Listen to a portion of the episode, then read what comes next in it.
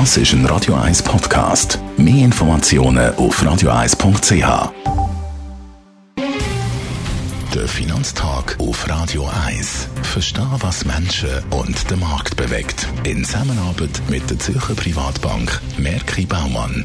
www.merkibaumann.ch ich bin verbunden mit dem Gerard Biasco, dem Anlagechef der Privatbank Merke Baumann. Wir schauen heute in die USA. Dort hat es ja Wahlen gegeben vor diesem ganzen Tumult ums Kapitol. Was bedeutet der Gewinn von den beiden US-Senatssitze in Georgia für die Demokraten, Gerard?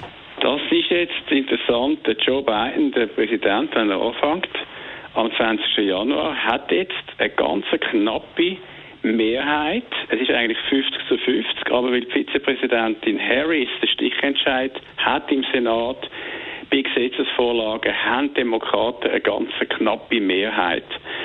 Das bedeutet, dass demokratische Anliegen wie zum Beispiel Klimaschutz, also die grüne Agenda, wo sie im Wahlkampf propagiert haben, aber auch mehr Corona-Hilfen, die haben jetzt bessere Chancen, im Kongress durchzukommen, wegen dem Stichentscheid im Senat und diesen zwei Senatssitzen, die demokratisch geworden sind, hat es eine ganz knappe Mehrheit für demokratische Anliegen jetzt. Ich werde das Stichwort Corona-Hilfe aufnehmen. Wie geht es da weiter? Jetzt äh, ist ja klar, übrigens der Trump hat das auch gefordert, er wird die, die sogenannten Stimulus-Schecks für äh, die Amerikaner pro Person, wenn auch Demokraten, viele, dass es nicht 600 Dollar sind, sondern 2000 Dollar.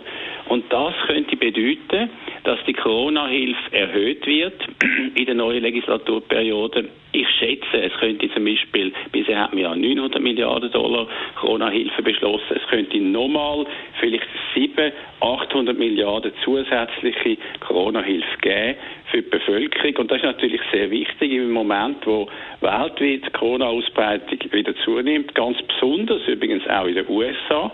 Dort ist äh, die Kurve noch viel steiler gegenüber, das wissen wenige.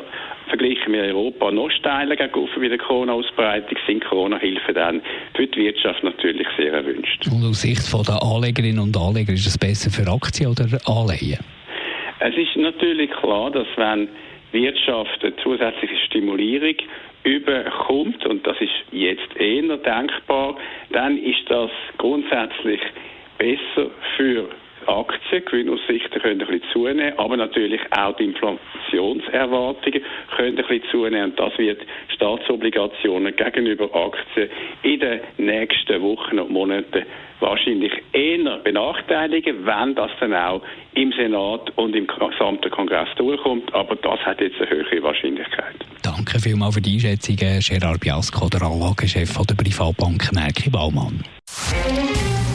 Der Finanztag gibt es auch als Podcast auf radioeis.ch. Präsentiert von der Zürcher Privatbank Merki Baumann. www.merkibaumann.ch